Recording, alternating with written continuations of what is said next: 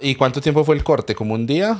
¿Todo el día ayer? Sí, sí, sí, a la tarde, a la tarde-noche recién estuvo volviendo en algunos lugares, se demoró más. Yo no vivo en la ciudad ahora, estoy fuera, así que también se demoró, pero bueno, nada, cosas que pasan en la Argentina comunista. Imagínate. Es, que eso les pasa por ponerse a creer en el socialismo, es que yo siempre lo he dicho. Sí, castigos del Señor. Claro, Dios es de derecha. Sí, Dios es de derecha. Por eso. es su diestra de poder. ¿Cuándo has escuchado hablar de su zurda de poder? No, jamás. Tal cual. Oye, ¿cómo te acaba de ir con la gente de Duende y, y todo Bien, me llamaron, me preguntaron como qué quería hacer este año y yo este año estoy full trabajando, así que me voy a concentrar como en armar mis redes. Me van a ayudar a eso, digamos, a, a fortalecer lo que son mis redes sociales, armar más contenidos como míos, que estar haciendo muchas colaboraciones porque hago para muchos grupos. Entonces como que este año dije, no, me concentro como en lo mío, en aprender un poco más, porque como le, le, contaba, yo entré a esto re de casualidad, o sea, ni siquiera era que yo decía, uy, sí, me voy a dedicar a hablar por redes sociales, sino que salió y se fue dando. Pero raro porque tú tienes pura vocación de, de influencer.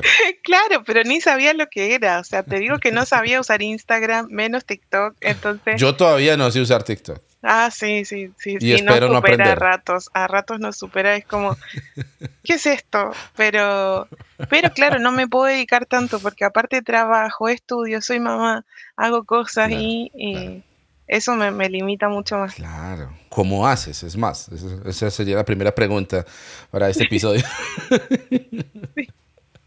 No sé. Bueno, este año voy a bajar un poco la, la dosis de locura. La dosis de hijos. Sí, no sé, esa no se puede. Lamentablemente es la que no se puede bajar las horas de, de trabajo en esas no se puede, así que tengo que bajar las otras.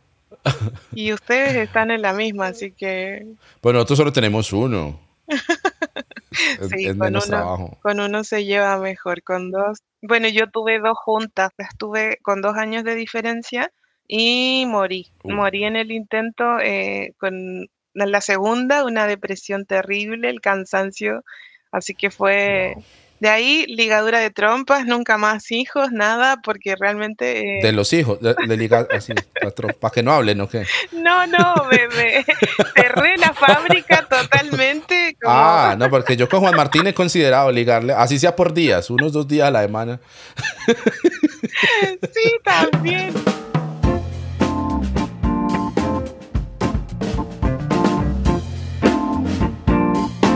El episodio 87 de Notas Sueltas acaba de comenzar y aquí hay que hacer un disclaimer, digamos una fe de erratas, porque descubrí en estos días que el episodio que subí anteriormente también dije que era el episodio 87. No sé por qué mi cabeza estaba por allá dando vueltas. Problemas de la deconstrucción. Son esos tipos de efectos secundarios que Alex San Pedro ha tratado de advertirnos todo este tiempo y no le hemos hecho caso. Pero bueno, este sí es el episodio 87 de Notas Sueltas. Seguimos en la recta final despidiendo esta bellísima experiencia que ha sido conversar con amigos, con amigas, en este espacio tan bello, aprendiendo, nutriéndonos, caminando unas con otras y por supuesto, estamos en este mes y en esta fecha eh, tan importante para visibilizar la lucha de las mujeres y la vindicación de las causas de las mujeres. Pues tengo, por supuesto, una invitada a la altura de esta ocasión y a la altura de este reto.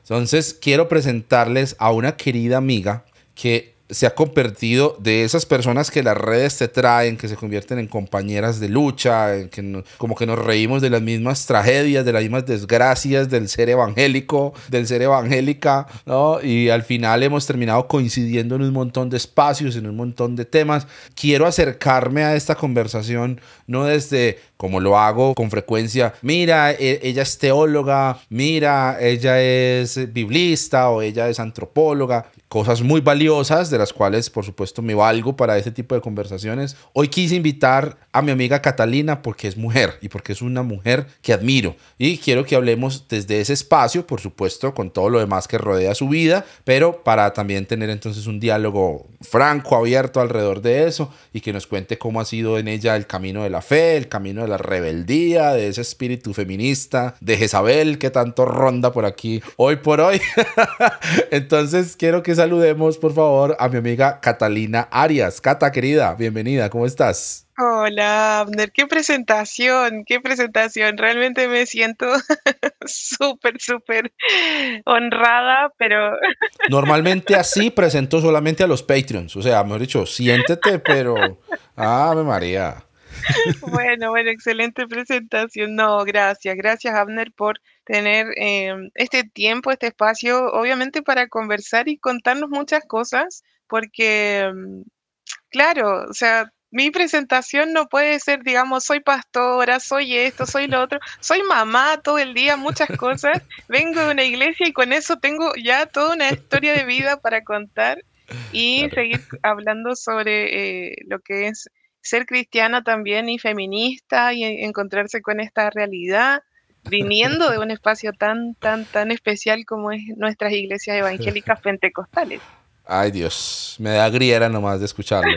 Eh, yo sé que, mira, la gente, sobre todo los, los hombres, así con N y con B corta, los hombres, les, ah, pero otro, otro de feminismo, ya, ya, pero ¿qué es la cosa? Ya entendimos, ya, sí, son feministas, sí, pañuelos verdes, sí.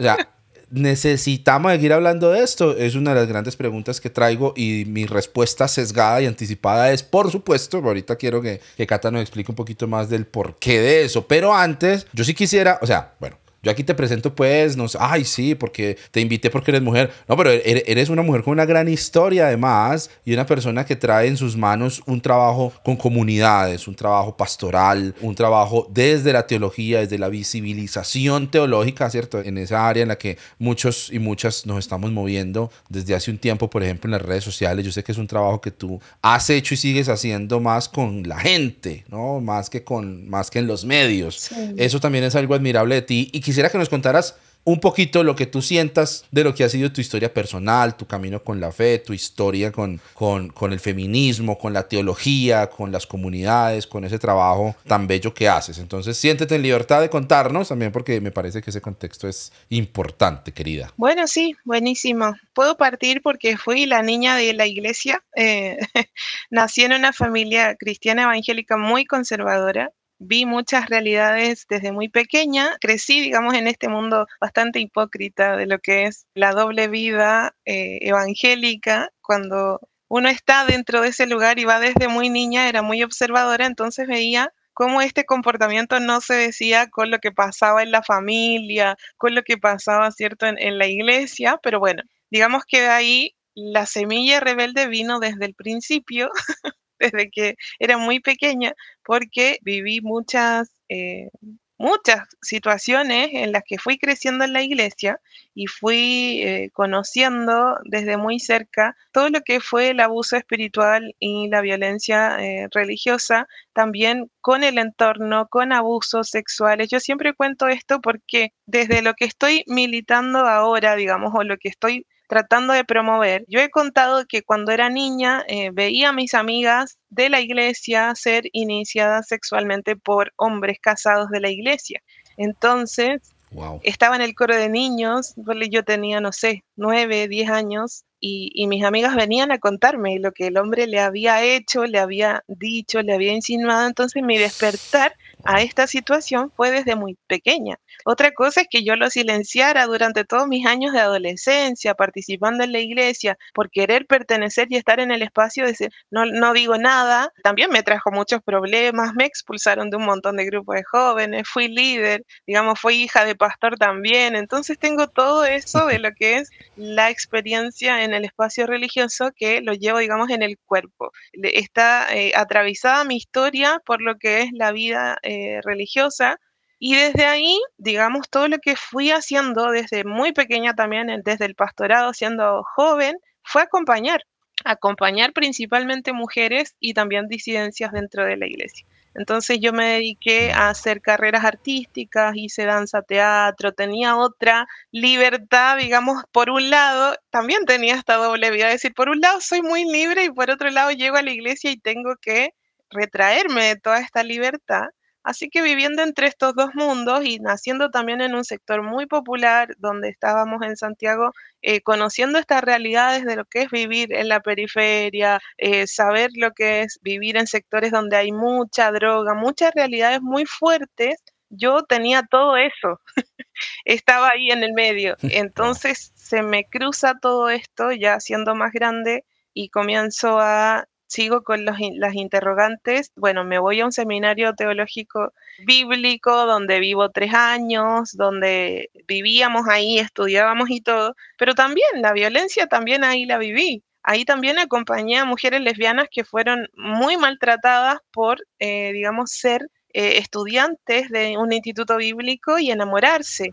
Entonces eh, yo vi la humillación, el maltrato y la violencia desde muy cerca, desde el espacio religioso. Hacia mí también, con manipulación emocional, con líderes que querían conducirte la vida, con cosas así, que querían, digamos, hasta casarte con cierta persona de la iglesia, o sea, todo eso, pero no fue tanto, siento yo, que lo viví yo como con las mujeres que he acompañado a lo largo de toda mi vida. Entonces, eh, desde ahí, digamos, ya más grande, saliendo de todo este espacio, reconociendo, identificando todo esto, con mi esposo hicimos una comunidad de fe que fue eh, emergente, digamos, sucedió desde nuestra familia, comenzamos a acompañar a esta gente eh, maltratada, violentada, que iba saliendo de sus iglesias. Y ahí estuvimos en una comunidad que se llamaba El Río, digamos, y ahí estuvimos mucho tiempo eh, haciendo este acompañamiento post iglesia, digamos, como todo este trauma. Pero nosotros tampoco sabíamos mucho cómo sanar nuestros propios traumas, así que fue todo un transitar, digamos, fue todo un aprendizaje también para nosotros ir acompañando a las personas y ahí yo también hago eh, la conexión con grupos feministas de mi ciudad, donde yo voy como la pastora evangélica a una asamblea nacional feminista y ah. todas se quedaron así como, ¿qué hace una pastora acá? Y yo lo mismo, no sé qué hago aquí. Una infiltrada.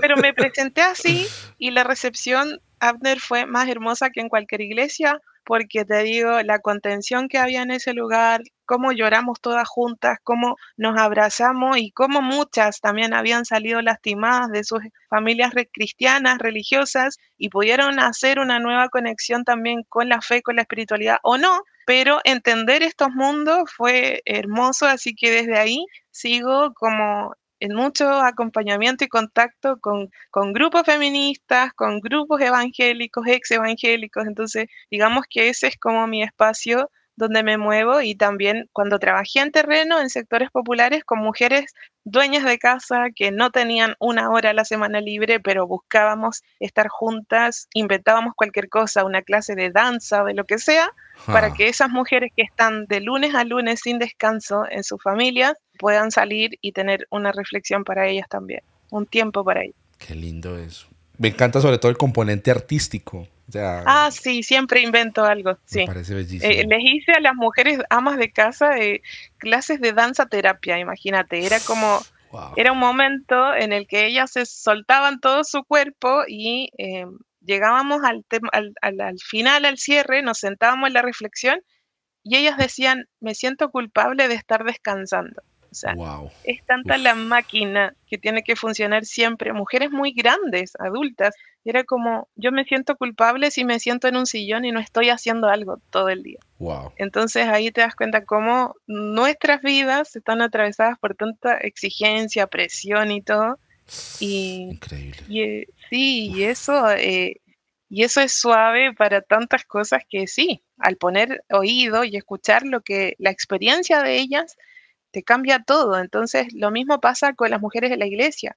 No es que yo sea, wow, una teóloga, porque realmente mi teología está súper lejos de lo que es la academia, digamos, de la teología, pero eh, la teología de las mujeres que yo manejo, la experiencia de las mujeres con la divinidad, con Dios, y cómo ellas dentro de todas estas opresiones encuentran una resistencia, una fuerza para resistir, bueno, ahí está la contradicción de esta teología y, esta, y, y, todo esto que vivimos al decir, claro, estamos en espacios súper opresores, pero dentro de ese espacio para ellas es la única liberación y espacio de liberación que hay. Qué hermoso. Qué hermoso, qué bello eso, Cata. Qué bello eso. Y me parece que, por supuesto, tiene su espacio el tema académico y valiosísimas mujeres teólogas que están haciendo desde sus contextos aportes invaluables pues, para, para profundizar mucho más en, esta, en estas áreas tan necesarias. Pero no, el trabajo con la gente es lo que, es lo que mueve el mundo adelante, porque finalmente es, gente como tú la que está en esas realidades, inmersa y siendo soporte en la comunidad, eso me parece bellísimo, me parece bellísimo y desde mi perspectiva es muy subjetivo, por supuesto, me parece mucho más importante. ¿no? Eh, entonces, bueno. Eh, eh, no vamos a entrar en ese debate, pues, por supuesto, ¿no? Pero eh, creo que es, que es muy valioso, Cata. Muchas gracias. Feminismo, bueno, entonces estamos en marzo, viene el 8M, donde todos los, los machitos en redes, pues, empiezan a buscar una amiga para que, les, para, que les mande un post para poner, para quedar bien ahí. Y no falta todavía, en pleno siglo XXI, en pleno año 2023, uno ve todavía los que dicen, sí, feliz Día de la Mujer, la creación más linda de Dios. Bueno que embellecen nuestros días y creen que son días para poner poemas. Yo fui de esos, por supuesto, fui de esos. Me encontré con las conversaciones sobre el feminismo y con la lucha que ha significado eso en diferentes niveles, en lo político, en lo social, y por supuesto ahí entra también en el ámbito espiritual y religioso, toda la teología feminista y las, todas las capas que eso tiene. ¿Por qué necesitamos volver a hablar de feminismo? ¿Por qué necesitamos seguir hablando de feminismo? Ya, ¿cuántas feministas pensaba invitar al podcast? Pues, Abner, eh,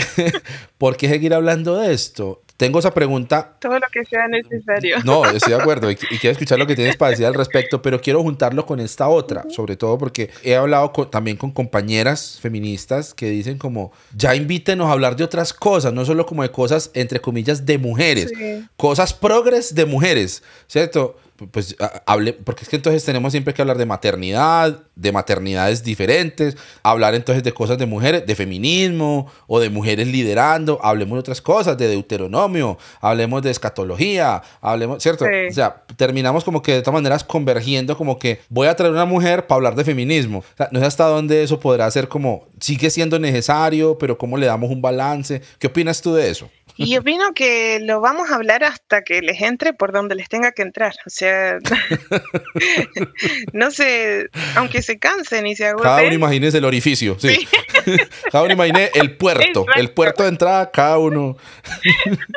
Así que por más que les canse o les agote, lo vamos a seguir haciendo, les guste o no. Es algo que para nosotras es, es muy importante seguir visibilizando, aunque no en sí solo el feminismo en mm. sí sino todo lo que significa traer una conciencia feminista, una reflexión feminista. Entonces no ni, siquiera necesitamos hablar de feminismo, ni teoría del feminismo, ni la historia del feminismo, sino de cómo esto va realizando cambios y va trayendo beneficios no solo a la sociedad, a la familia, a las comunidades de fe. Entonces, claro que es necesario y claro que es necesario no hablarlo solo entre mujeres, porque para nosotras también es importante que esta reflexión no vaya siendo una reflexión solo nuestra. Una de las conclusiones que sacaban las compañeras en la asamblea el año pasado en Chile, digamos, luego de toda esta situación de que perdió, digamos, la, nueva constitución por todo el mover mediático que hay, el control, digamos, de, de información y todo eso,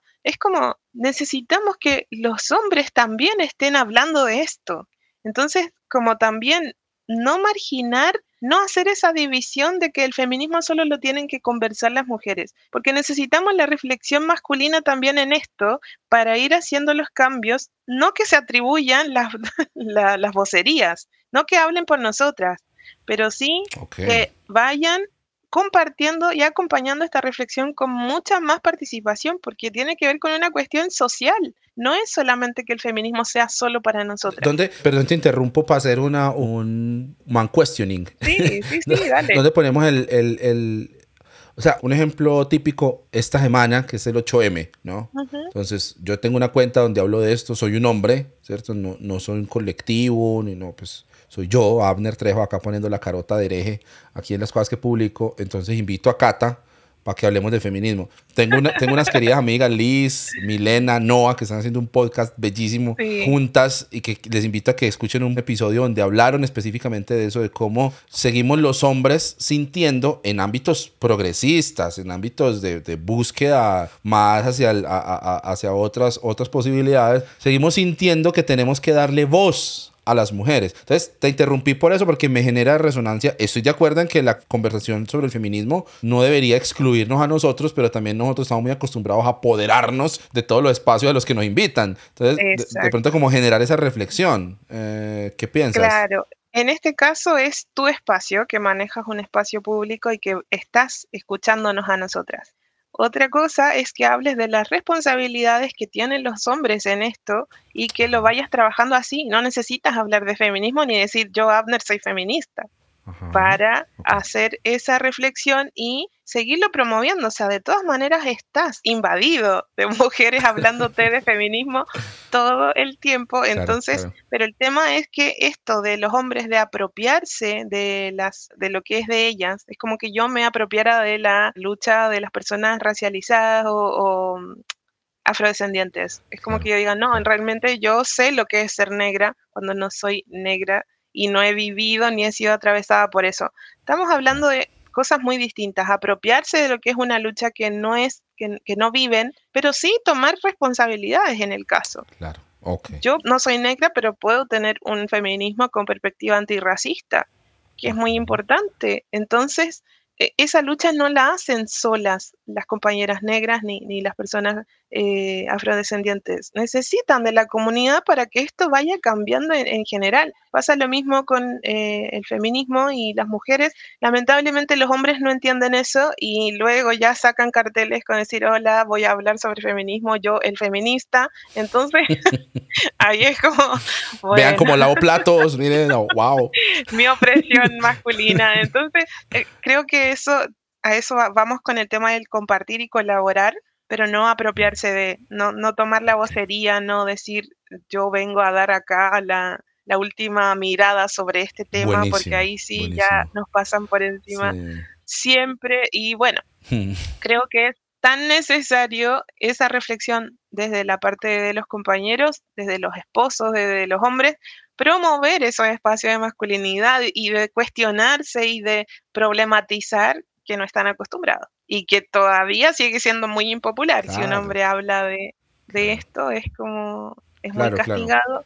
Claro. que también, o sea, necesitamos escucharlas para hacer este tipo de preguntas porque también termina uno metido entre dos aguas. Entonces, en problemas con los hombres que, que creen que, que no, que, que, que, que, ¿cómo así que el feminismo es de Dios? O en problemas con las feministas que dicen, pero ¿por qué te estás apropiando de este tema tú? Entonces, entiendo y he hablado con compañeros también que hacen este tipo de cosas en redes sociales que dicen como, yo mejor me quedo quieto respecto a eso porque entonces después me cancelan los unos o me cancelan las otras, ¿cierto? Y, pero, pero también pienso que es un poco pues es que la vida es así, la vida es incómoda. O sea, hay que preguntar y aprender. ¿sí? No es como, ay, no, yo entonces no me. ¿Para qué me baño y mañana me voy a volver a ensuciar? Pues eh, eh, hay que aprender a moverse ahí. Y yo, por ser feminista, no es que las feministas no me cuestionen. O sea, me van a cuestionar porque sigo siendo cristiana. Es exacto. Entonces, digamos que la contradicción la habitamos porque estamos atravesadas por historias. Estamos, es parte de nuestra vida. O sea, yo no, no por más que por momentos dejo de creer, vuelvo a creer, retomo la creencia, no la tengo, estoy atravesada por una historia netamente evangélica, pentecostal, de sectores populares, entonces es como, es parte de mí. Y es parte de, y parte todo desde ahí, desde donde yo voy a hacer las reflexiones, y eso no me ha impedido tener muchos eh, em, encuentros con otras mujeres que son ateas, que son feministas, que están en otros lugares, pero que les reinteresa cómo una mujer se mantiene en un espacio de fe y todo eso luego de entender tantas cosas y bueno, es parte de lo mismo de lo que sí te han hablado tus amigas, que es una realidad que sí nos invitan siempre para hablar solo de nosotras. Seguimos repitiendo esto desde la iglesia, siempre lo digo, eh, las reuniones de mujeres hablaban temas de mujeres, pero en las reuniones generales no se hablaba de cómo ser un buen padre, de cómo no se hablaba de paternidades, no se hablaba de familia, no se hablaba de las cosas de mujeres, mm, entre comillas. Mm. Entonces, eh, siempre vamos como relegando eso. Y claro, tendríamos que tener mujeres hablando de fútbol. ¿Por qué? Porque cuando vas a hablar sobre un tema de política, no está una mujer ahí eh, hablando específicamente de esos temas. ¿Por qué? Porque tenemos súper incorporado de que son temas mm. que ellas no son especialistas. Entonces, eh, claro que es interesante. ¿Por qué no están hablando no están opinando ellas sobre ciertas temáticas y vas a ver, seguir viendo en los medios muchos hombres hablando solo de eso y bueno, son pequeños pasos que se van haciendo cuando ellas, las compañeras, les gusta hacer eso y se van metiendo hasta que llegan y se meten, aunque les moleste a todos, tener una mujer en el fútbol relatando. Acá en Argentina fue todo un tema que, que, que los partidos los relatara una mujer. Y bueno, son cosas que, aunque les molestemos, estamos acá, vamos a seguir estando y eh, su incomodidad, digamos, o se la van a tener que replantear o sumarse, digamos, y, y, también estar dispuestos a, hacer estas reflexiones juntos. O sea, no es una batalla de sexos, no es decir, nosotras queremos acá llegar a, a destruir a, al hombre y siento que la derecha hace muy bien mm. también y todos estos grupos conservadores religiosos hacen muy bien ese trabajo de dejarnos como las que odiamos a los hombres, como las asesinas de bebés. Entonces imagínate yo cuando vi una pastora eh, pentecostal en Argentina que se puso el pañuelo verde, yo quedé muy, muy, muy sorprendida. Sale Gaby Guerreros en una campaña del pañuelo verde en Argentina y yo así como, yo quiero hablar con ella, fui a buscarla, a conocerla, le pregunté todo y al poco tiempo también yo estaba con el pañuelo verde ahí porque era algo que yo siempre creí. Sin embargo, lo mm. silenciaba porque estaba esta presión cristiana de decir, no puedes pensar así, eres una asesina. Claro, claro. Ni siquiera puedes concederles el beneficio de la duda, o sea, no. No, y te lo dicen hombres que no se embarazan, o sea, mm, es tremendo como la presión de la culpa y todo te la hacen sentir hombres que ni siquiera han vivido por ese proceso de tener un embarazo, de saber lo que significa una crianza. Entonces, claro, nosotras acompañamos a las hermanas dentro de la iglesia que están siendo abusadas por su esposo, que están siendo maltratadas, que necesitan hacerse una intervención, necesitan abortar porque no pueden criar, ya tienen cinco o seis hijos y no pueden criar uno más, pero viene un pastor y te dice, no, eso es pecado, tienes que mm. tenerlo. Entonces, nosotras digamos como que vamos conviviendo con eso toda nuestra vida. Y ellos vienen y por tener el micrófono, bueno, hacen la bajada. Y por tener una plataforma que les da credibilidad.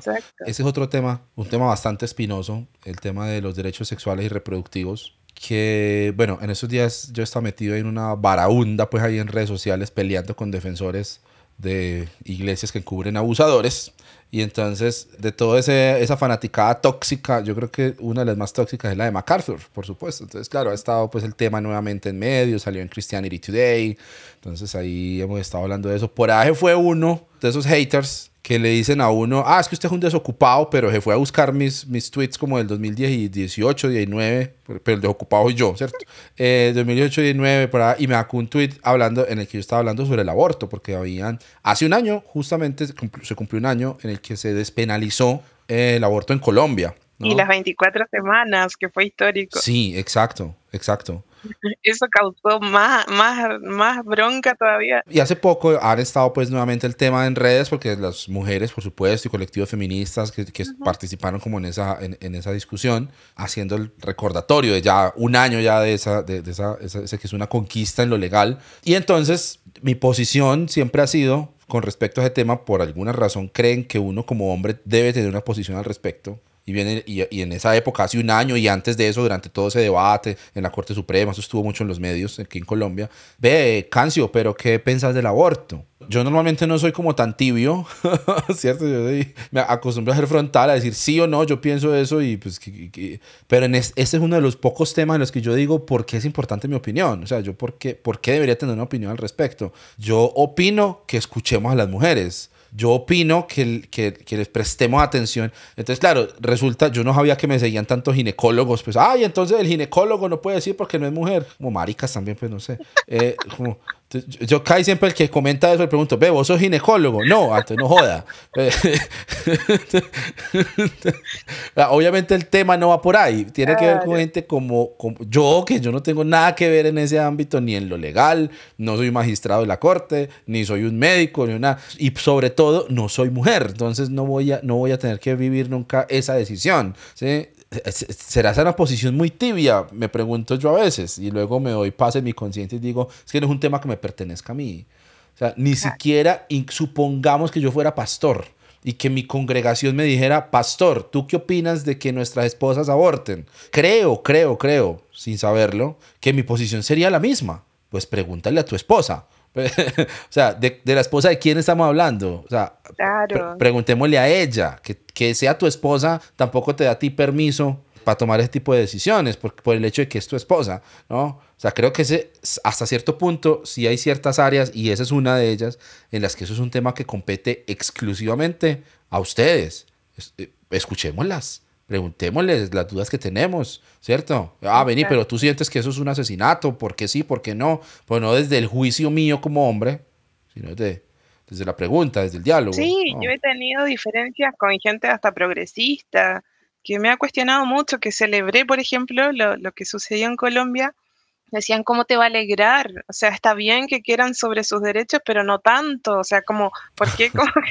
Como que, te juro, personas muy con mentalidades súper progresistas, pero que también ahí lo evangélico salta de repente como decir, ¿con qué derecho vas a eh, quitar otra vida? Eh, o el tema de las semanas, que fue causa de debate, por ejemplo, mundial. Eh, ¿Por qué tantas semanas? ¿Por qué tan grande? Mm. Y nuestra respuesta es, tú no, no, no, habitas, en, no habitas ese cuerpo, esa cuerpa mm. incluso de los cuerpos mm. gestantes de, disidencias que también se embarazan.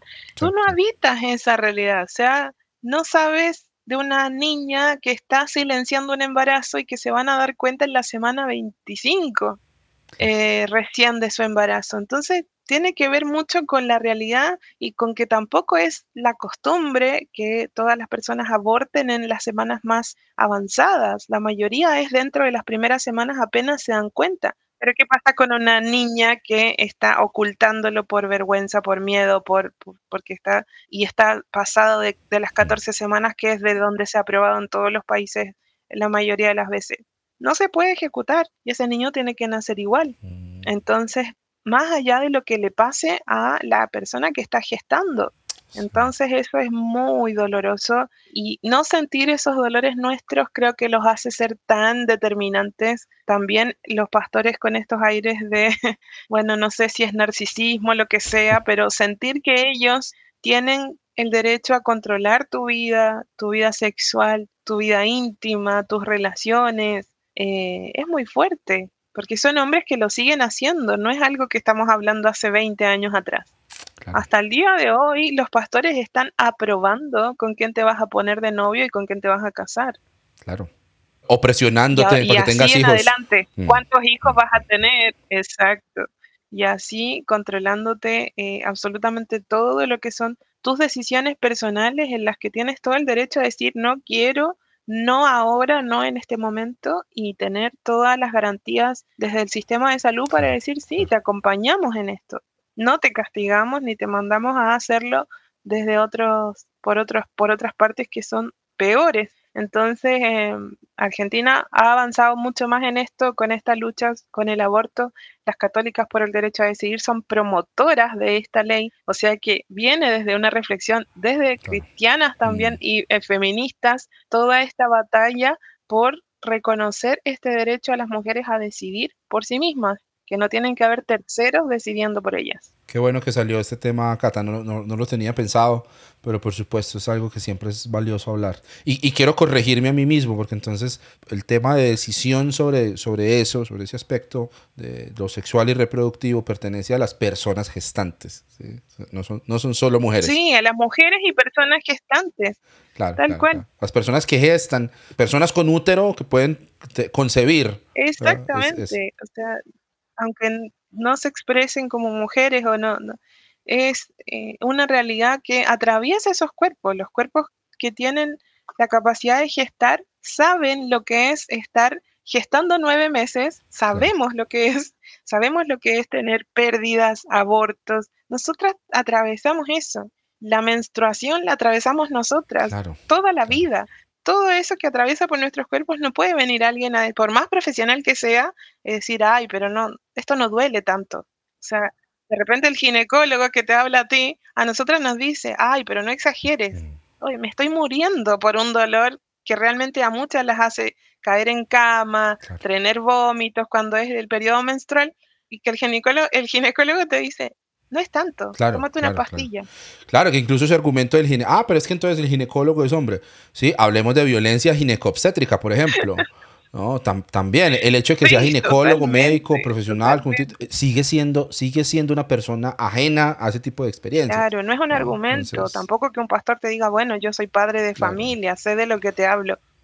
Da lo mismo. Yo no quiero ser madre y eso no me lo puede, no me lo debe presionar ni me puede obligar nadie a hacerlo si no quiero serlo. Para cualquier niña, para cualquier mujer, no quiere ser madre, no quiere llevar adelante una maternidad, no tiene, no está obligada a hacerlo por nadie, ni siquiera por Dios. Sí, totalmente de acuerdo. Totalmente de acuerdo. Qué bueno, qué bueno, qué bueno que, hablamos de esto. No, no, no, lo tenía en mente. No fuimos de tema, pero no, bueno. No, fuimos, no. Llegamos al tema que era. Cata, de, de, esto que tanto se habla y que cada vez más se habla y que me encanta que tenga tanta visibilidad y tantas, tantas voces geniales, tantas voces de mujeres que nos han hecho despertar a todas estas realidades, entre las cuales cuento la tuya, por supuesto, y la de muchas otras valiosas compañeras que están ahí dándola toda en esas vindicaciones yo, sí siento que, el escenario ha cambiado, o sea, que la conversación se ha vuelto más amplia. Ya el hecho de que eh, existamos, me incluyo, hombres preguntándonos cómo es la mejor manera de hablar de esto, ¿cierto? Eso también es una muestra de respeto por la dignidad de esa lucha. No quiero meterme a eso sin entender qué se espera de mí como hombre. O cómo acompaño. Cómo acompañar, exactamente siento que se ha cambiado. ¿Cuáles crees tú que son como las batallas más importantes que se han ganado hasta el momento en términos de la comunicación, de la conversación, de lo que involucra la visibilidad, que en algún momento fue algo por allá como de señoras locas, por allá pelando las tetas, por allá en, una marcha, ¿cierto? Que, es como el, estereotipo que existe con respecto al feminismo, a algo que no, nos compete a todos, a hombres hablando, que, que hay, una, hay una conversación de deconstrucción de la masculinidad, ¿cierto? De identificar esas ideas que aún persisten en nuestra mente. Entonces, quiero que me feliciten porque me hago cargo de mi hijo, porque vea cómo soy, vea cómo le ayudo a mi esposa, le ayudo, le ayudo como si eso fuera de ella y yo le ayudo. E, ese tipo de cosas como, hey, no, cambiemos ese chip. O sea, eso hace unos años, al menos yo no lo escuchaba, ¿cierto? Y más en el ámbito cristiano. O sea, con todo el hate que eso atrae y con todo el, todo el discurso de odio que eso atrae, el hecho de que ya la gente tenga que venir a verter ahí sus opiniones contrarias, ya a mí me parece un hecho importante, porque antes eran temas de los que no se hablaba de manera masiva. Con los hombres que muchas veces torpemente hacemos cosas ahí como para darle voz a eso, ¿sí? ya, ya, ya explicamos por qué no, pero ya ese hecho sigue siendo, me parece a mí también, un avance. Desde la perspectiva tuya, ¿Cuál crees tú que sería como, mira, hemos, hemos logrado esto, hemos ganado esto, la batalla sigue, por supuesto, pero ya tenemos este terreno adelantado? ¿Tú cómo la ves? Sí, yo creo que hemos ganado, hemos ganado batallas. Hemos ganado batallas silenciosas tremendas. Yo te digo, ver a mi mamá reflexionando de otra manera, ver a las mujeres que me rodean dándose cuenta de otras cosas para nosotras, son batallas enormes. Quizás no se nota en lo político, en lo estructural, de todas maneras sí, sí, porque nos hemos metido tanto y las tetas al aire le han molestado tanto que siguen hablando de nosotras y tenemos grupos de personas que están hablando de nosotras todo el tiempo. Si respiramos, si no respiramos, que dónde están las feministas, y en esto que dicen las feministas, entonces están 24 horas hablando sobre lo que vamos a hacer o no. Y monetizándolo. Eh, Esto también hay que decirlo. Monetizándolo. Monetizándolo Sí, tal cual. O sea, generando montones de recursos para seguir odiándonos, pero de todas maneras somos tan molestas que los tenemos hablando de nosotras y vamos movilizando cosas quizás por abajo, desde, desde adentro, desde los rincones más profundos que sean las mujeres de nuestras familias, las mujeres de nuestras iglesias. Me encanta encontrarme con pastoras que son feministas y que no lo digan, porque mantienen su lugar donde están en iglesia siendo mujeres con mucho, mucha, mucha fuerza en su trabajo, en lo que hacen, levantan fundaciones, reciben mujeres violentadas todo el tiempo, están haciendo los cambios desde los rincones menos vistos, mm. pero ese cambio está, o sea, es inevitable. Que ahora tengamos pastores hablando del el derecho de las mujeres, pastores súper conservadores, que incluso quieren ganar más público y están modificando nuestras luchas, digamos, para tratar de meterlas en sus congregaciones, significa que el cambio social va de la mano con este cambio también de la iglesia. Por más que se quieran quedar afuera, se hagan los que ellos no son de este mundo y lo que sean los discursos que inventan, les viene el joven, la jovencita, a preguntar sobre el aborto, les vienen a preguntar sobre relaciones prematrimoniales, les vienen a preguntar, entonces sus propios hijos ya los van presionando. A mí me da mucha risa ver pastores que yo seguí desde joven, que ahora han cambiado los discursos porque tienen hijos grandes, adolescentes, jóvenes, que también son diversos, que también son feministas, que entonces es mm. como inevitable que este cambio viene desde toda la sociedad, va a atravesar todo y para nosotras eso es una ganancia tremenda. Mm. Por eso te digo, que yo antes le hablara en chino a mi mamá, que no me entendiera nada y que hoy ella se da cuenta y toma las herramientas de su propia vida, que está, para mí eso ya me llena, pero hasta, hasta el infinito. Que mis amigas que estaban en relaciones que eh, eran de violencia y todo, salgan de ahí, eso es tremendo. O sea, identificar también las pequeñas victorias y también las masivas, las grandes, que sí, que tenemos mujeres llegando a la política, mujeres llegando mm. a nuevos espacios, mujeres llegando a, espacios de, quizás religiosos, es hermoso, no, no, no lo desvaloro para nada, pero también hay cuestiones en, lo cotidiano que, que, son batallas tremendamente ganadas de que en el día de, de adelante mis hijas digan, yo quiero hacer esto, yo quiero ser, yo quiero vivir así, de esta manera, y no tener toda la presión de un entorno religioso y social que le diga que no puede ser. Qué lindo. Qué lindo, es que eso también creo que es otra cosa, el cambio que se viene en las generaciones futuras. Yo soy, yo soy, yo soy muy optimista, yo soy un optimista empedernido. Hay gente que me dice, no, mira, la gente va a seguir siendo una caspa, cada generación va a tener su Agustín Laje y va a ser peor cada vez. Eh, eh, puede ser. Pues, ¿Y qué?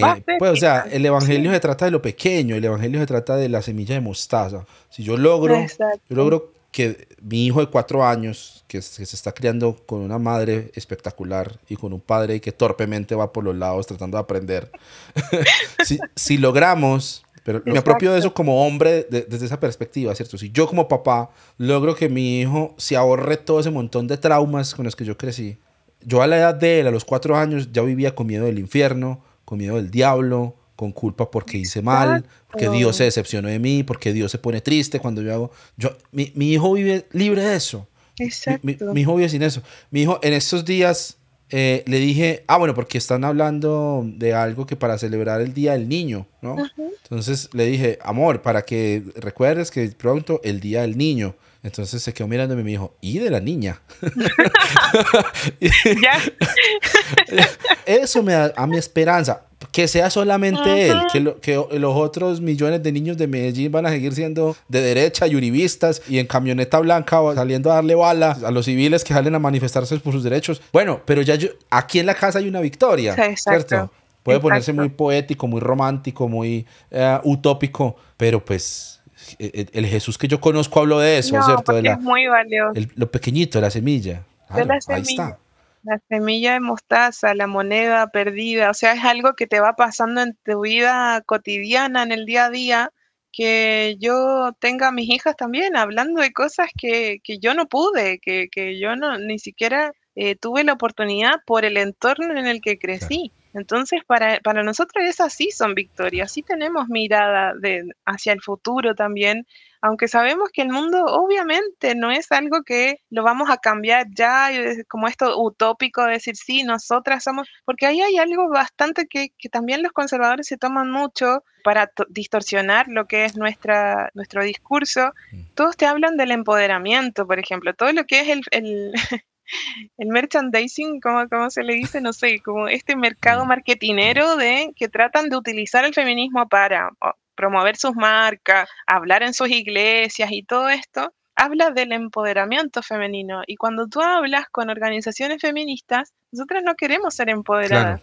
Nosotras estamos cuestionando las estructuras de poder. No es que nosotros queremos ir a batallar por ese poder con, con los hombres que han tenido este comportamiento en el poder tanto tiempo. No queremos imitar esas estructuras de poder. Las estamos deconstruyendo, las estamos cuestionando, estamos tratando de desarmar esas estructuras de poder para nosotras levantar nuevas maneras de organización. Pero no queremos ser empoderadas. Entonces cuando me hablan de feminismo y me dicen, ay, porque tú eres tan empoderada, que no estoy buscando el poder. No sé si se entiende. No es que yo mm. quiera venir a tomarme el poder y decir, ya, tú, Abner, abusaste mucho, así que ahora sale y déjame tu espacio a mí. No, pero sí cuestionar por qué solo eh, los hombres están hablando en estos podcasts. ¿Por qué? Y, sí decir, ¿por qué siempre ellos o tienen más tiempo, o tienen más, más recursos, o tienen más esto? O, o si les prestan atención. Tal cual, porque son más escuchados, qué sé yo, pero no importa, aunque no nos escuche nadie, nos vamos y lo proponemos y lo hacemos, porque realmente son espacios que sí hemos dejado también eh, que ellos los ejecuten y por un sinfín de cosas. O sea, también no vamos a negar que nos tienen ahí en la casa cuidando los hijos y eh, lavando la ropa. O sea, también hay una cuestión social más allá de que la gente cree que esto es una carrera que se corre eh, con las mismas herramientas para todos y no es así. Nosotras tenemos un montón de obstáculos más que saltar para tratar de hacer algo.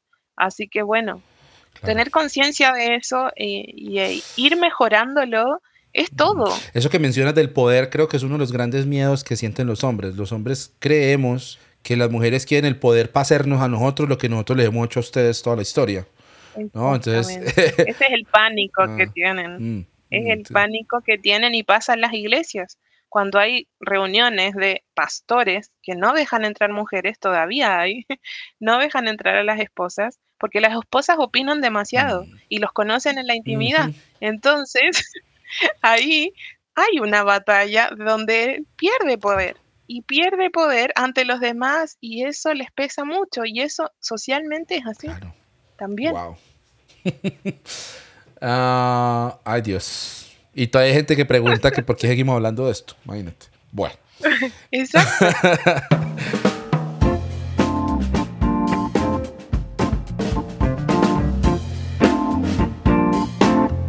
Quiero hacer una pausa muy rápida para recordarles que Notas Sueltas es un podcast del cancionero cristiano y que pueden encontrar mucha más información sobre este proyecto y todos los contenidos que estamos constantemente proporcionando en la página web www.cancionerocristiano.co. Allá también pueden encontrar los links para seguirnos en Facebook, Twitter, Instagram, YouTube y unirse al servidor de Discord donde estamos constantemente abriendo también conversaciones. Si están disfrutando este contenido y se preguntan cómo pueden apoyar, allí en la página web también pueden encontrar la manera de unirse a nuestra comunidad de suscriptores en Patreon o pueden ir directamente a patreon.com slash cancionero cristiano.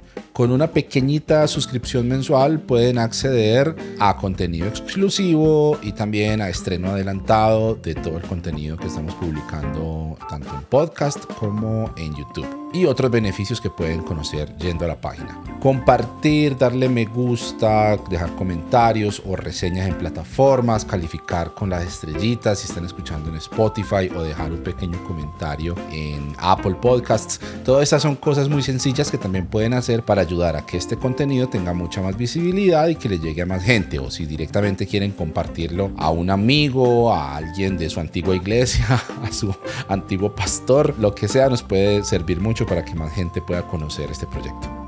Este espacio siempre está abierto a la conversación, siempre está abierto a las preguntas, siempre está abierto por supuesto a la contradicción. Escríbanme info arroba cancionerocristiano.co es el correo electrónico o a través de las plataformas de redes sociales y bueno, ahí podemos seguir conversando. Gracias por escuchar este episodio y continuemos.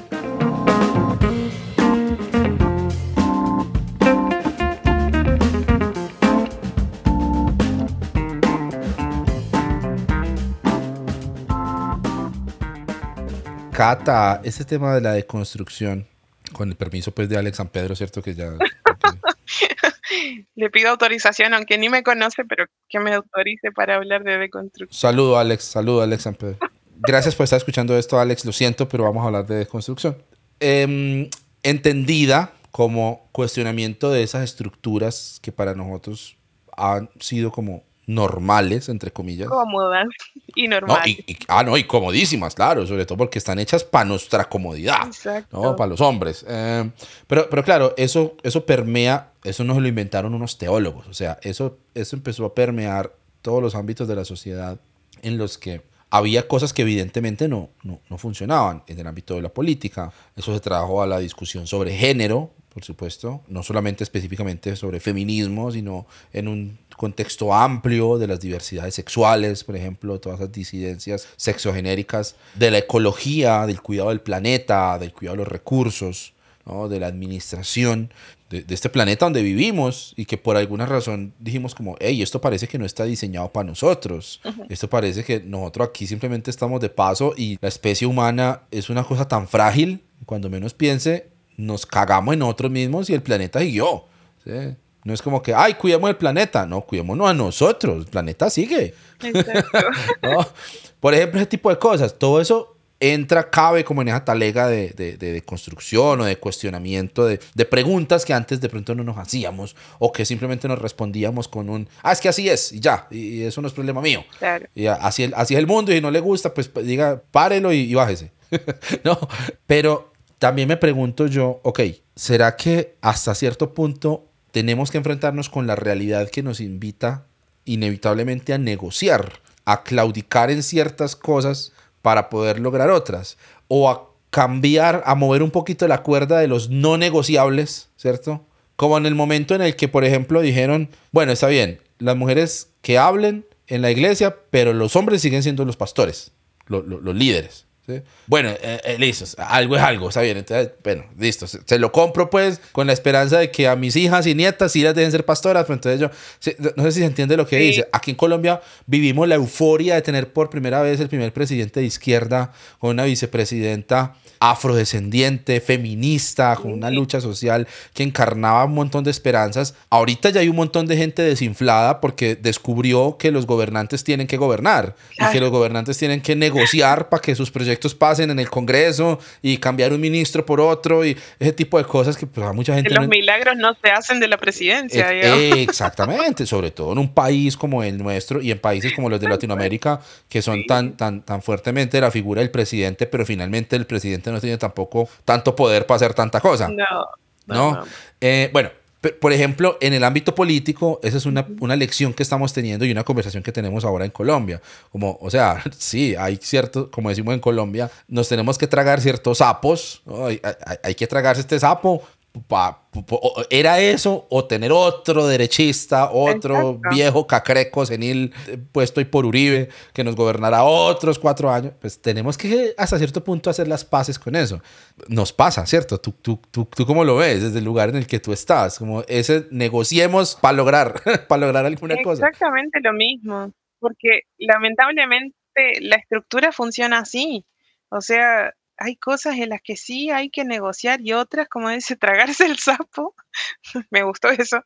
Eh, sí, em, hay que, por ejemplo, en Chile pasó lo mismo. O sea, tuvimos un presidente también progresista, Boric, todo, y también ha tomado decisiones que no nos representaban a quienes votábamos por él o eh, defendimos, ¿cierto?, que llegar ahí, porque si no llegaba a un extremo derecho que era más nazi que, los nazis. Entonces era tipo Bolsonaro o él. Dios entonces, era como, no, entonces no había chance, pero tampoco es que todo nos va a gustar lo que hace de las maneras que lo, que, lo, lo, deciden hacer. Y de todas maneras sigue siendo menos peor que lo que hubiera eh, venido, porque ya veníamos de algo mucho peor. Entonces también siento que nos falta como esa disposición a entender qué es lo que va pasando del otro lado o cómo tenemos que esperar ciertos, ciertos tiempos. Hay cosas en las que no se puede esperar porque es urgente. Exacto. Hay cosas en las que sí necesitas ir negociando.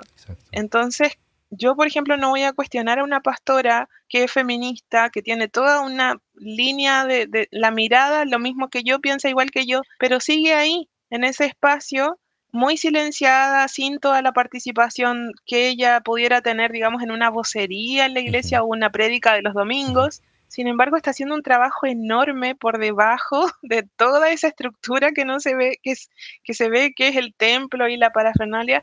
Ella está haciendo algo o también está soportando algo y viviendo algo y no tiene nadie que la contenga ella tampoco. Entonces hay cosas ahí que no se puede llegar y cuestionar solo por lo que se ve digamos, desde la, la, distancia, porque tenemos una distancia. Nosotros con los presidentes tenemos una distancia enorme, no tenemos idea todo lo que está pasando ahí. Sin embargo, somos tan opinólogos en nuestra era de, opinar de lo que no sabemos. Me encanta.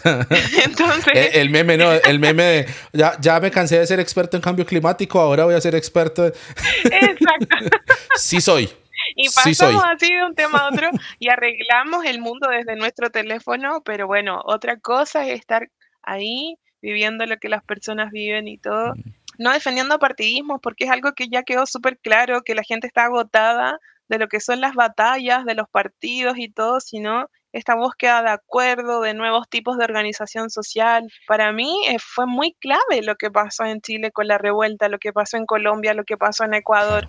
Lo que pasó fue lo que generó, digamos, estos otros pequeños pasos o pequeños cambios que se pueden ir dando desde el poder.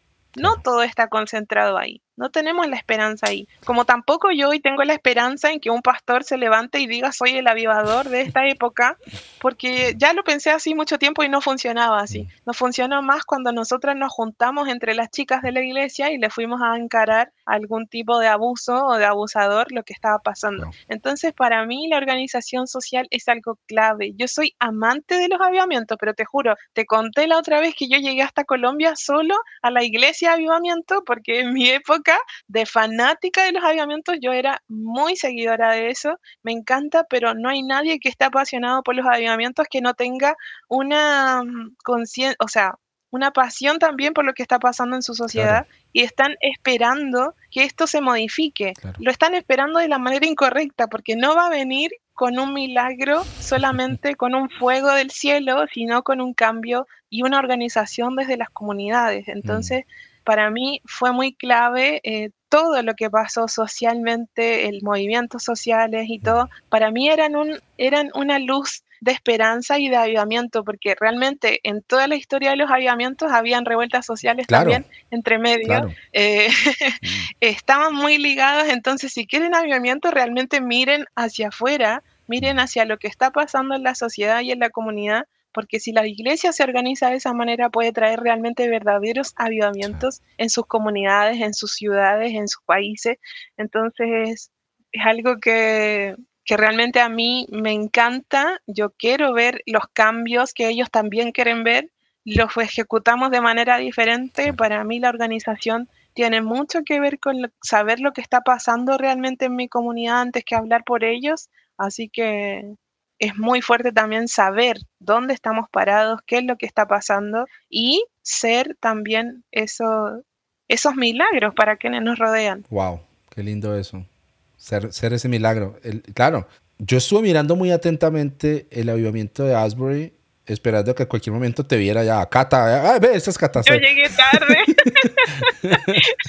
Estaba juntando la plata para el pasaje y no alcancé. No, pues que eso, eso avivamientos de hoy en día es que 15 días. No, jodas, no, hermano. Pero leí también muchos colombianos que decían, hey, nosotros tenemos eso hace un montón, o sea que también, porque pasa en el norte, es como, uy, qué guau, pero yo fui a avivamiento en Colombia y ya teníamos que hacer cuadras y cuadras de... cantar 15 días, póngame una guitarra, yo me sé 600 himnos, a mí me da, pues. Yo tuve que esperar, no sé, toda una mañana para llegar a entrar al lugar del templo, digamos. O sea, yo sé lo que es hacer fila para el avivamiento. Así que no me sorprende lo de, lo de eh, ¿Usted viene para el avivamiento de las 10 o para el de las 3? sí, no, así, bueno, así es.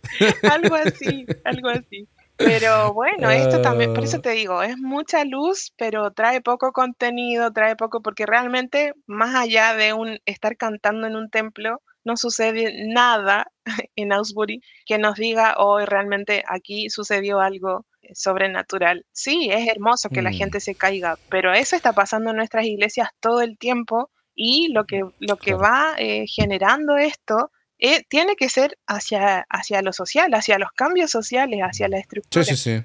Sí, porque no, no, deja de ser un culto muy largo. Sí, un culto por Peter Jackson. No, porque en eso somos expertos. O sea, los pentecostales podemos estar en un culto largo por semana. no, no y, lo que tú dices, eso no invalida la experiencia de las personas. Está bien. Pero... Sí. pero creo que también es valioso es bueno que este tipo de cosas pasen para que nos pongamos a hablar de eso. Sí, sí, sí. no, no, no hay problema. O sea, si quieren hacer cultos largos y que viaje toda la gente y que, que, llegue a este si lugar. Si quieren invitarme, invítenme. vale, yo voy, quiero ver lo que está pasando, soy curiosa y me voy a meter y voy a ver todo. Pero de ahí a que, a que eso nos lleve a movilizarnos por, por otros que no son nuestra iglesia o, o, buscar eso, que eso genere un bienestar a los demás, eso ya es otra cosa.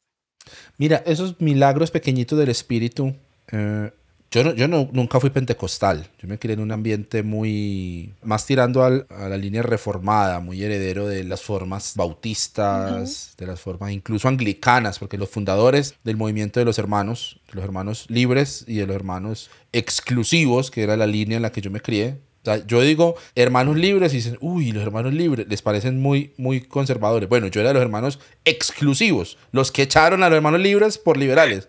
Ahí, crecí yo. Entonces era esas cosas pues de llantos y euforia y alzar las manos y caer. Eso siempre lo vimos con sospecha, sobre todo porque el tratado con el que yo fui formado para entender el movimiento carismático fue el libro Los Carismáticos de John MacArthur. Entonces, hagan las cuentas. Eh, y sin embargo, en mi corazoncito, yo siento que a veces hay como un pequeño pentecostal por ahí tratando de salir, porque trato de ver muchas, muchas coincidencias donde está la mano de Dios, trato de ver como muchas cosas. Por ejemplo, tanta gente que ha llegado a mi vida en los últimos años, en mis años de, perdón, Alex, de construcción.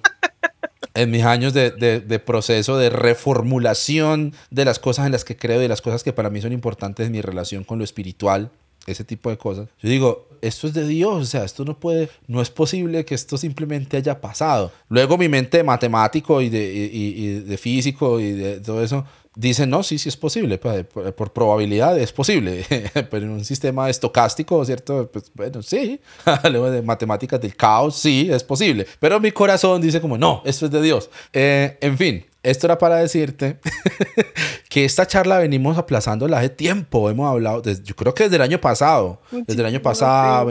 Yo te mandé algunas preguntas, ¿cierto? Te mandé las preguntas. Lo agendamos un montón de veces. No podías tú, no podía yo. Estabas de viaje, luego me enfermé, luego no sé qué. Bueno, pasó ahora y luego se me iluminó a mí el bombillo y dije, oye, todo lo que yo tengo para hablar con Cata está perfecto para el 8M. O sea, es, es un momento de visibilidad, ¿cierto? De estos temas pues qué bueno, ojalá pueda pasar y está pasando. Entonces, yo ahí veo, por ejemplo, un milagro del espíritu. A mí me gustaría creer que de alguna manera, ¿cierto? E, extraña, la ruaj de Dios, mm. la, ojo al artículo, la ruaj de Dios, dijo, hey, no, ha parecido bien al Espíritu Santo y al cancionero que tengamos, que tengamos ya a esta mujer aquí en, en, ese espacio tan lindo y, y, en este momento además en el que es como, hay como más susceptibilidad a que este mensaje no simplemente sea paisaje, sino por la fecha, por la época, de pronto más gente pueda prestarle atención. Entonces, bueno, ¿cómo la ves? Esto podría ser un pequeño avivamiento, este, este, este junte de nosotros dos hoy. Exacto. Y algunas jovencitas de la iglesia me escuchan decir que pueden organizarse, conversar, buscar ayuda y denunciar lo que están viviendo. Para mí eso es un avivamiento.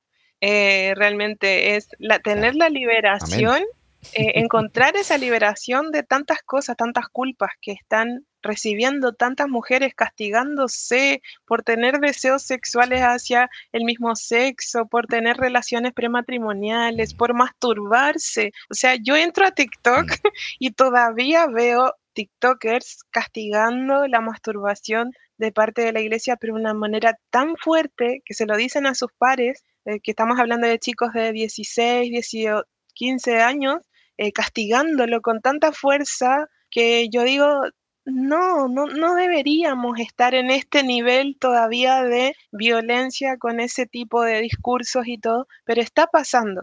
Entonces, para mí que ellas tengan la opción de ver que sí puedes ser creyente, que puedes tener una pasión por Dios hermosa, pero también Dios quiere tu bienestar y para eso implica que muchas personas no van a entender tus decisiones, pero hay opciones de buscar ayuda, buscar otros caminos, buscar formas de también conocer a Dios y a la divinidad de otras maneras, ¿cierto? Este soplo de la rúa, que es tan lindo que las mujeres nos vayan contando cómo es Dios para ellas y que las mujeres, cómo han visto las mujeres a Dios a lo largo de sus vidas y de la historia, nos cambia totalmente la perspectiva de la teología estructurada que recibimos de los países de Europa y del norte, sino que es una cuestión mucho más que se vive. Yo no sé si viste la, la serie, te la iba a mencionar esa de de la ruta de Dios o algo así que está en, en, una de las plataformas, donde él va recorriendo, el actor este conocido va recorriendo todas las, las religiones. Ah, sí, la quiero ver, la quiero ver. Es con... No me acuerdo. ¿Quién es que es el, el host? eh... Sí, Dios, que estuvo en...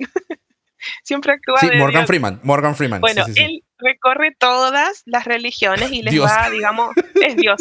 Ya, Morgan Nelson es Mandela. Dios. Nelson Mandela. Dios, sí, Dios, él va recorriendo todas las, las, religiones, digamos, y llega a una iglesia pentecostal, se sienta ahí y es la espiritualidad, dice, no te lo puedo explicar, claro, es algo claro. que se vive, que sucede. Entonces eso yo no se lo voy a cuestionar a nadie, sí, no tendremos la mejor teología, no sabemos realmente demasiado de mucho porque nuestra teología es muy, muy todavía aunque hay grandes teólogos pentecostales que me van a retar por esto, pero la verdad es que en, lo general, te digo, lo que pasa en el barrio, que, hay 10 iglesias, una de nombre diferente y una con una idea distinta, hay algo que pasa en, tu, en tu espiritualidad, en tu interior, que no te lo puedo explicar. Están ahí, tienen esa experiencia y bueno, desde ahí lo que les llega y lo que les alcanza, digamos, ellos pueden seguir viviendo sus vidas que son de muchos sufrimientos también.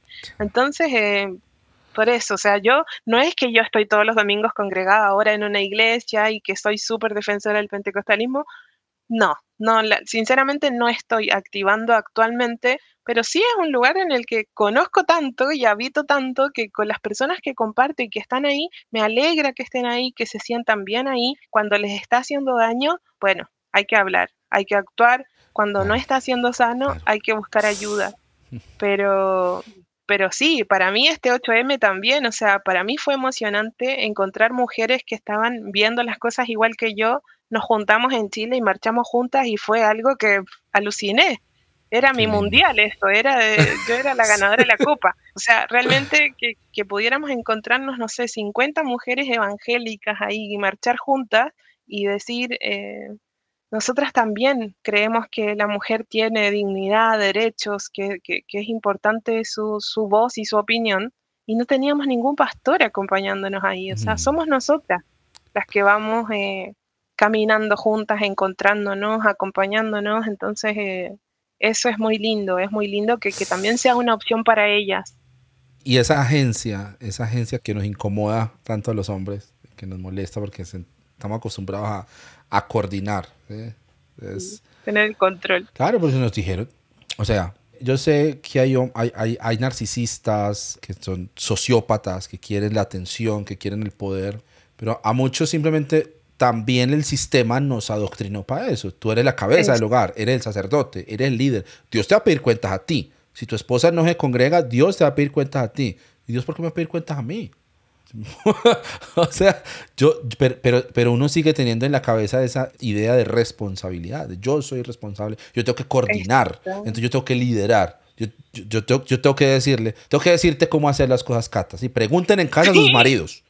Pregúntale a mi esposo, cuando quieras, pregúntale todo lo que tuvo que lidiar con el que esa mujer que tiene, que la mujer que lo llevaba al infierno, que la mujer, que por favor callala, cuando éramos novios en el, en el seminario, dígale a su novia que se calle, o sea, Durísimo. a ese nivel de, de batalla él ha tenido que ir conmigo ahí, también resistiendo a todo lo que lo presiona a él a hacer de otra forma. Claro, claro, porque se siente una traición al género también. ¿No? Sí, tu esposa te está mandando. Y sigue existiendo ese humor entre los progres.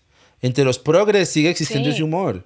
La, la, mujer te manda, sí. ¿cierto? No, no, es que te, la feminización del hombre sigue siendo un, chiste, un chiste. Ay, dígalo sin llorar, ¿no? Sí. Porque se supone que llorar es de, es de mujeres, entonces, ¿cierto? Eres niñita, no sé si en Colombia se usa, pero en Chile mucho como, ay, qué niñita. Claro, bueno, en Colombia tenemos un problema que lo hablé con nuestro amigo Quique, le, pregunté, en Colombia tenemos un problema y es que usamos la palabra marica, ¿cierto? Entonces, y, y, lo usamos como peyorativo. Entonces yo digo, pare como marica. O sea, e, e, eres un estúpido, se dice, pareces marica. ¿sí? Pero luego he hablado con amigos maricas que tengo y me dicen como, no, no hay problema, pues, o sea, es, está, está, bien. Depende del tono. Yo nunca, ¿Y cómo se dice? No, porque, porque, uno puede sentir como, o sea, estás diciendo que ser marica es ser estúpido, ¿cierto? Hay una cuestión cultural ahí atrás, ¿cierto? En la que, pues, yo, yo sí caí cuenta de eso hace relativamente poco, eh, sobre todo porque yo casi no digo marica, es una grosería de muy bajo nivel para, para mí. Yo digo unas de calibre más grueso.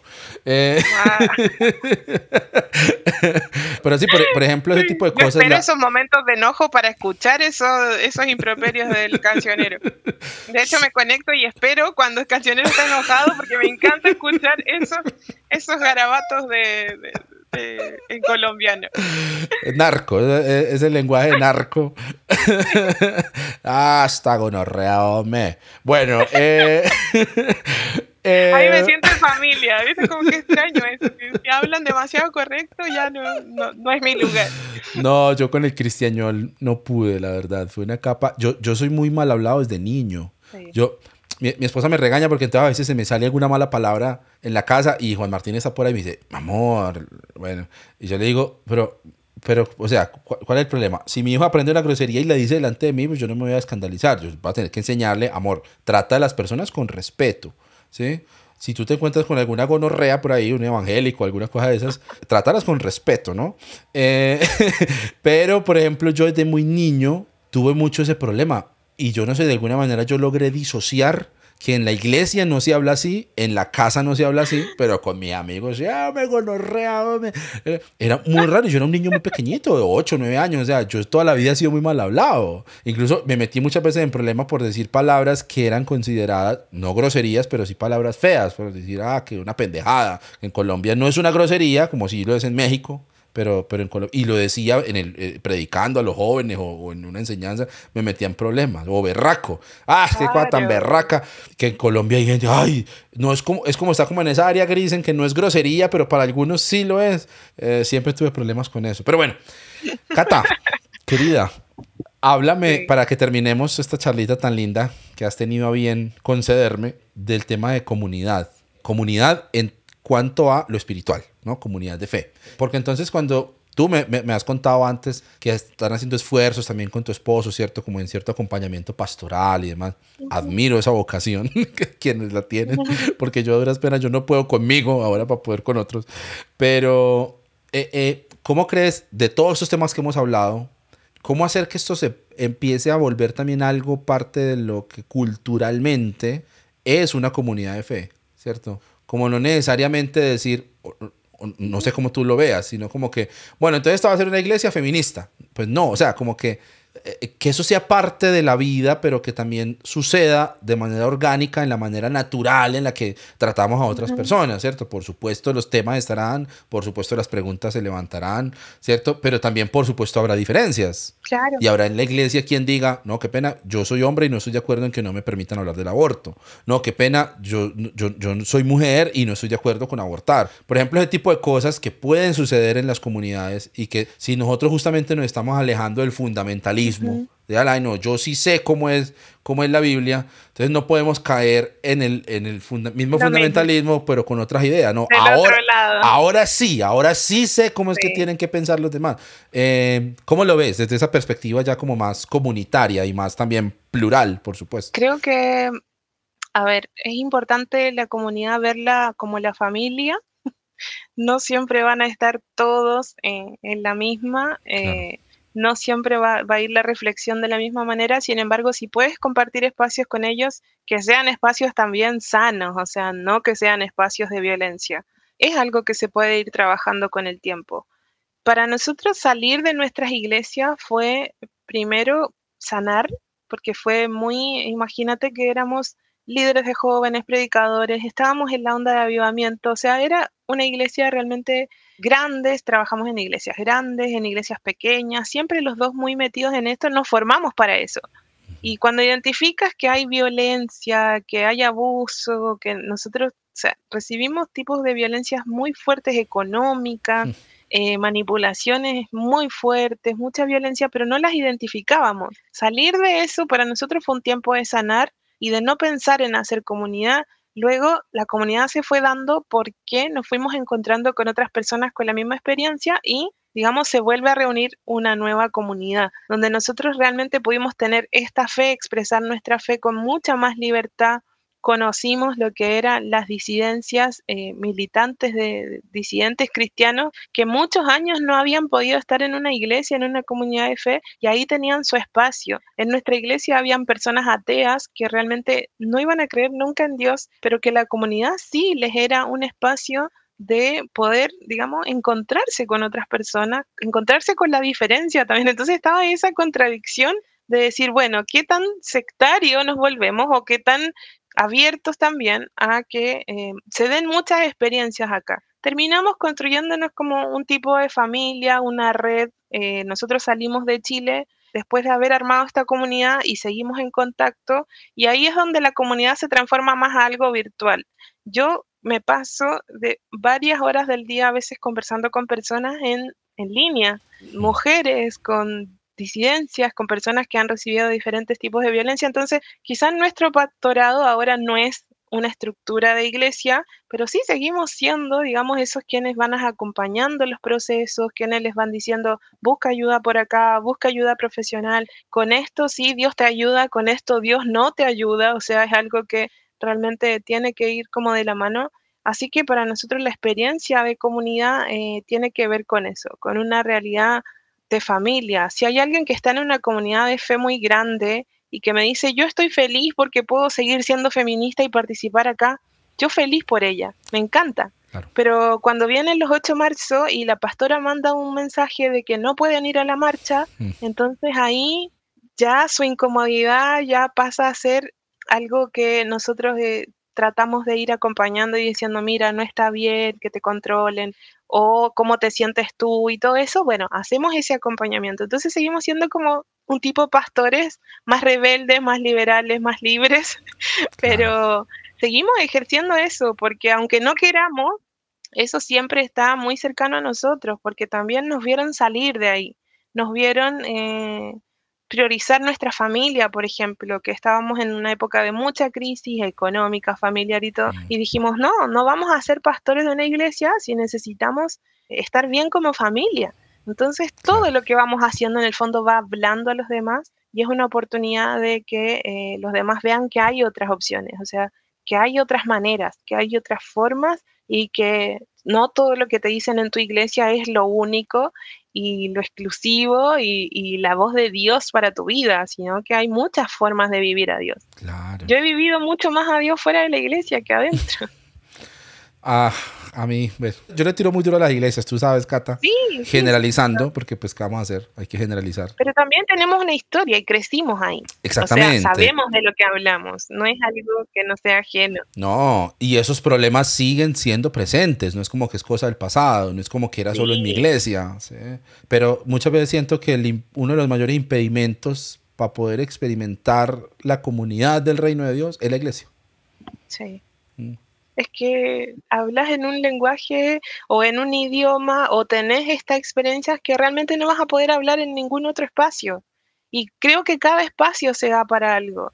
O sea, yo no voy a esperar que las feministas armen una iglesia feminista, porque realmente no me hace sentido. Claro. Eh, aunque tengo pastoras amigas, por ejemplo, en Chile, con una comunidad de mujeres y una iglesia de mujeres que me parece hermosa como las judías también tienen una iglesia para mujeres judías y me parece espectacular porque creas un espacio con otra estructura, con otras formas y maneras de relacionarse. Pero en el caso de, compartir también con otros hombres que también van haciendo esta reflexión, se van acercando, se van, van cuestionando, o sea, hay espacios para todo, hay espacios separatistas, hay espacios para compartir con todas, con todes, Así que creo que eso se mm. va dando, digamos, depende de la realidad y de, cada persona y nada, o sea, hay opciones de, vivir la fe y la espiritualidad fuera de un templo totalmente. Qué Totalmente. No, Cata, admiro mucho lo que haces, admiro mucho ese corazón pastoral, admiro mucho, admiro mucho todo eso, Cata. Tú sabes que te, que te quiero mucho, que te admiro, que te sigo y a mí me da mucha alegría poder hacer esto con todo y la gente que uno tiene que aguantarse en redes y ahí jodiendo y bueno. A, mí me da vida, a mí el hate me da años de vida. Soy feliz. Yo, cada que puedo le respondo. En, eso, en eso soy una, soy una buena seguidora del cancionero. Yo si he hecho algo en la vida es joderle la vida a los demás con mis opiniones, como decir, pero ¿por qué esto? ¿Por qué lo otro? Y todo. Entonces el cancionero es como, mi iglesia nueva ahora. Yo ahí, ahí me oh. congrego. Te juro, es como si, si el cancionero dijo, bueno, re así, yo también voy a decir todos los improperios que quiero. Porque realmente es algo que, como te digo, o sea, eh, es muy interesante ir viviendo eh, estos tipos de ver o no a Dios, a la divinidad o a la rúa, como le quieran decir, de, de, diferentes formas que no sean nuestra estructura y lo que nos enseñaron. O sea, es una oportunidad hermosa y para las mujeres también es una oportunidad hermosa de encontrar nuevamente sus espiritualidades perdidas y abandonadas. Claro, qué lindo. Y no, y la pluralidad. O sea, para mí sigue siendo muy, muy valioso eso. Para mí sigue siendo tan vital esto que estamos haciendo en este momento, que vos y yo podamos hablar.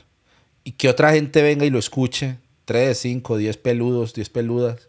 Vengan y lo escuchen 100, 200. Esto ha crecido un montón. Un episodio de notas sueltas, yo no soy. Tú, tú, me conoces un poco, sabes que yo no soy de esos que andan pues midiéndosela con otros a ver quién la tiene más grande, cuántos likes, no sé qué. En Instagram, por ejemplo, yo tengo una, una costumbre y es ocultar la cantidad de likes de los posts, porque no me gusta como que la gente se quede ahí porque tiene 100 o, o, que pase de largo porque tiene 5. O sea, si te interesó, te interesó. ¿Y, y, y, por, ¿Y por qué tienes que fijarte a ver cuántos le dieron like antes de pararte a leer? Pues si te llamó la atención, léelo. Y si no te gustó, pues pasarlo, listo, no hay problema. Por ejemplo, pero a mí me, me, conmueve, me alegra un montón que este tipo de conversaciones puedan llegar a más gente y desde que el podcast empezó hasta ahora, hoy la tercera temporada del podcast, no ha bajado de 2.000 personas escuchando cada episodio. Eso es un montón de gente. ¿Cuándo, ¿cuándo en qué momento logro yo aquí en Medellín juntar 2.000 personas para que me escuchen una hora? Eso es imposible. Es, es bellísima esa comunión, esa inquietud, esa, esa, la, posibilidad de encontrarse con otras voces, ¿cierto? A través de estos medios. Y a mí me parece muy valioso que además de eso, personas como tú lo aprovechen no solamente para hacerse escuchar, sino para escuchar a otras personas. Y para venir de una manera más cercana a decir, Cata, mira, necesito alguien con quien hablar. Y tú, siendo mamá, siendo esposa, siendo profesional, trabajando todo el tiempo, encontrar el espacio para abrirle tu corazón eh, hospitalariamente a ese tipo de necesidades. ¡Wow! O sea, me quito el sombrero. Yo todo el día estoy provocando haters, no más, pero a mí vienen y me preguntan, Abner, ¿qué puedo hacer? ¿Un consejo? Yo los mando para donde las amigas mías que yo sé que tienen corazón de pastor. Yo, vayan de la pastora Liz, vayan de la pastora Noah, vayan de la pastora Cata, hable con ellas, porque yo aquí, yo si es para pelear, sí. Bueno, eso mismo pasa en la iglesia, ¿eh? El pastor está siempre hablando, pero cuando alguien tiene un problema, vaya a hablar con la pastora. O sea, es algo. Claro. sigue, sigue, sigue pasando. Y bueno, eso, esa lo tratamos de llevar ahora como a la realidad de otra manera. Eh, para mí es súper importante lo que ellas estén atravesando y experimentando en sus vidas, así que desde ahí hacemos teología popular, comunitaria entre nosotras, nos acompañamos, nos equivocamos, seguimos, eh, pero encuentras una comunidad tan grande eh, con estas redes, con estas mujeres, con estas, con quienes tengas cerca, digamos, que eso sea tu comunidad, que eso sea tu espacio donde puedas tener esa oportunidad de mm. volver a ver a Dios quizás y a la divinidad en tu vida. Y quizás no, quizás dejas de creer, pero aún así tener a alguien con, a quien acudir, con quien acompañarte, con quien vivir todos esos procesos también. Así que nada. Exacto. Bien, no, no, me voy feliz, me voy con mi corazoncito muy lleno de esta conversación, qué alegría. Gracias, Pastora Cata, me has pastoreado el día de hoy. bueno, gracias a ti por esto. Yo feliz, realmente feliz de, de poder contar un poquito más para más detalles después voy a seguir tratando de compartir porque tengo tantas cosas para compartir que realmente eh, es difícil por el tema de tiempo, pero sí, eh, nada, feliz de poder compartir contigo, Abner, de poder, soy tu admiradora, imagínate, desde el otro lado del mundo, yo ahí fiel seguidora de eh, lo que hace Abner, el cancionero, todo lo que comparte y todo este espacio también, que para nosotras es muy importante estar aquí. Qué lindo. Ser vista.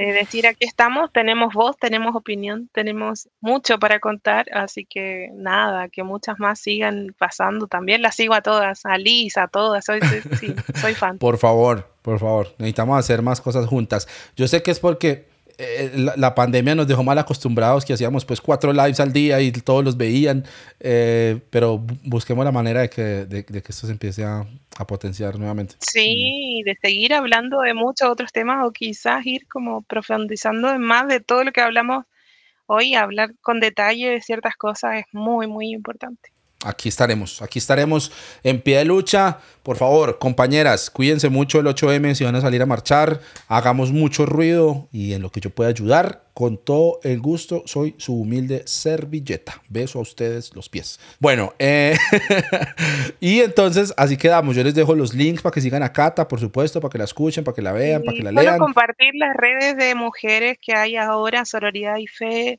Fe sin Violencias, eh, la Fundación Basti. Pueden ir buscando en redes sociales. Si tienen dudas, si tienen preguntas, escriban a todas nuestras redes sociales que estamos ahí siempre eh, encontrándonos, si van a salir a marchar con todo el apoyo, el cariño, el amor, encuéntrense con otras, si no nos escriben y marchamos juntas, pero realmente es un lugar donde nos vamos a encontrar y vamos a seguir haciendo ruido eh, en todos los rincones, en todos los lugares, así que eh, la marcha es un día, pero nosotros activamos todos los días. Claro que sí. Amén. Que se siga moviendo la ruas de Dios en medio de lo que hacemos, querida Cata. Te mando un abrazo y a la gente que escuchó el episodio 87 de Notas Sueltas, cuídense mucho, besitos y chao, chao.